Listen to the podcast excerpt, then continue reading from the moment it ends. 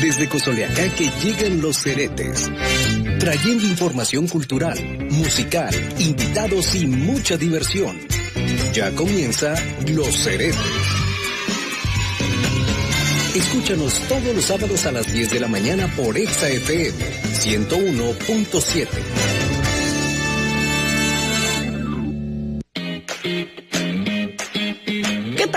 días, les saludo con mucho gusto y gracias por acompañarnos en una emisión más de los heretes de Cozoleacaque, a quienes nos escuchan a través de la frecuencia 101.7 de FM Exacuatzacualcos, este sábado 16 de mayo de 2020.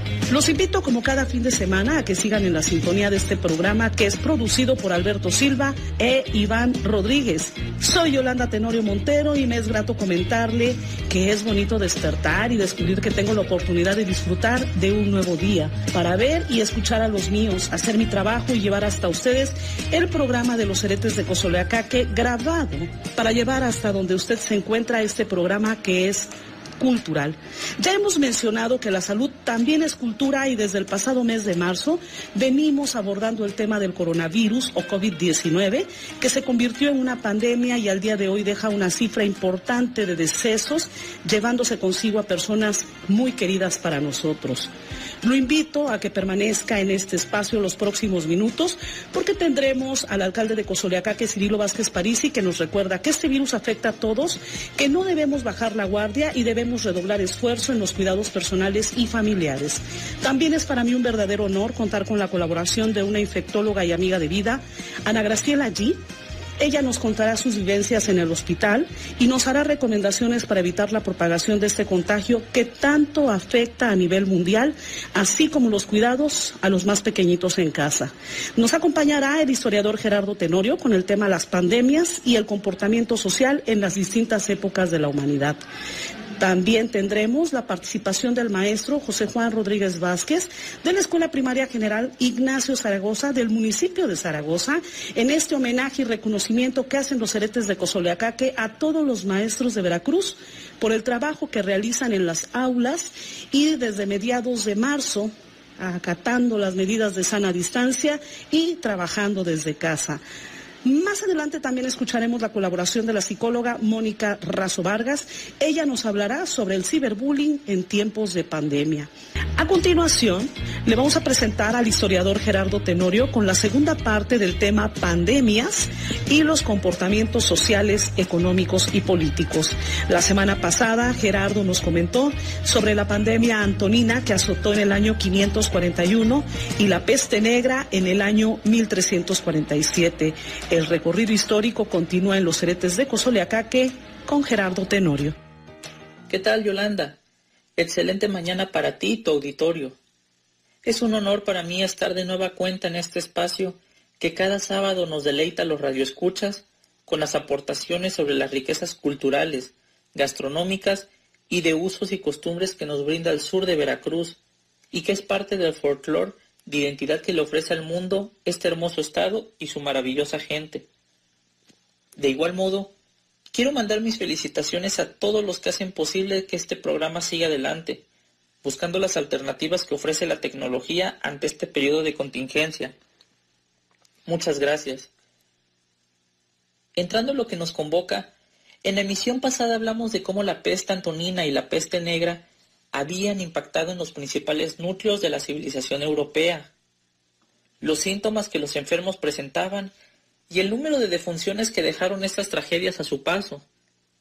De igual modo, abordamos las medidas sanitarias implementadas por la entonces Ragusa, hoy Dubrovnik, siendo los pioneros en establecer la treintena. Posteriormente, sería retomada en el resto de las ciudades europeas como cuarentena.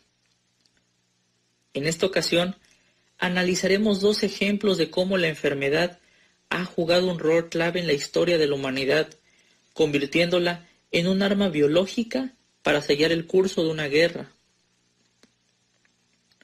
Como el antecedente más antiguo, hagamos un breve viaje en el tiempo. El imperio mongol gozaba de su máximo apogeo gracias a la herencia que había dejado el fallecido gobernante Genghis Khan al cual se le atribuye la muerte de 40 millones de personas a lo largo de sus conquistas. Sin embargo, sus sucesores siguiendo el linaje guerrero, expandieron sus dominios a lo largo y ancho de Asia y partes de Europa.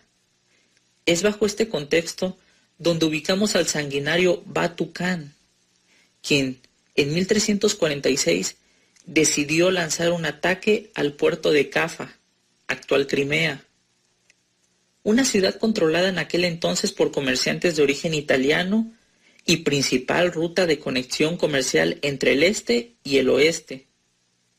Esta posición geográfica la convertía en automático en un obstáculo para los planes expansionistas de los mongoles.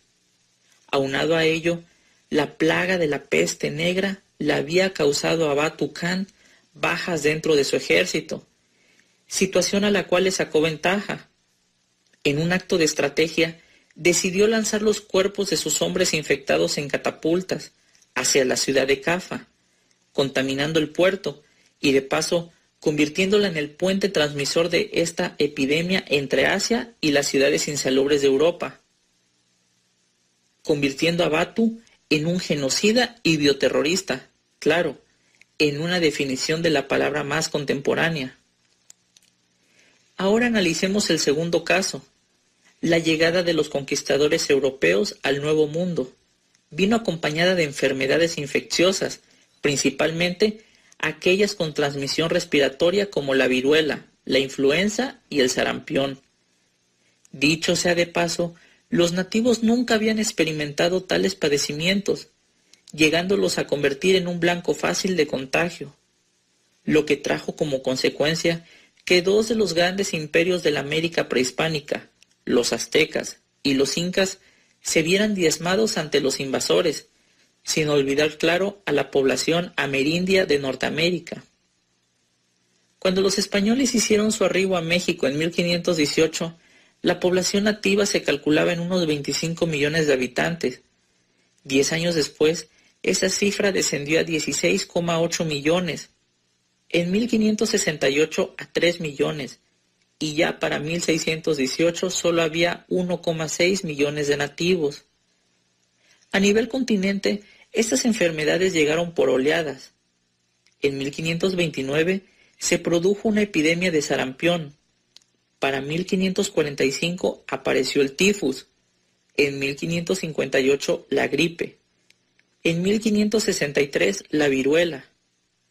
Para 1576 el tifus reaparece. Y en 1588 y 1595 de nuevo surge la viruela reduciendo la población de 65 millones de nativos a 5 millones entre los años de 1550 a 1700. En la actualidad, la tecnología y el desarrollo de los servicios básicos nos han facilitado nuestro modus vivendi. Si bien la cuarentena que estamos viviendo ahora tiene sus impactos emocionales en el individuo, es por lejos comparable con lo que nuestros antecesores padecieron en épocas anteriores, donde lo único que había en un hogar era una veladora o fogata para alumbrar la oscuridad, donde el sentimiento de miedo, la incertidumbre y la esperanza eran lo único en lo que podían sostenerse. En 1374, Bernabé Visconti, señor de Milán, declaró a la localidad de Regio que todo habitante contagiado por la peste debía ser expulsado de los muros que rodeaban a la ciudad, asentándolos en los verdes campos donde o se curarían o morían. Mientras que Ludovico Gonzaga, capitán del pueblo italiano de Mantua, había decretado que todo individuo que viajase a una región con elevada tasa de mortalidad no podía retornar a la ciudad, de incumplir dicha norma sería ejecutado de inmediato. Con estos dos antecedentes de incumplimiento, te pregunto, ¿sigues creyendo que las autoridades de tu localidad exageran en sus medidas sanitarias? Son tiempos difíciles, no restemos, mejor sumemos voluntades. Muchas gracias Gerardo Tenorio, historiador por la Universidad Veracruzana, por tu colaboración, por tu tiempo y disposición. Recibe saludos hasta la capital del estado y por favor cuídate mucho.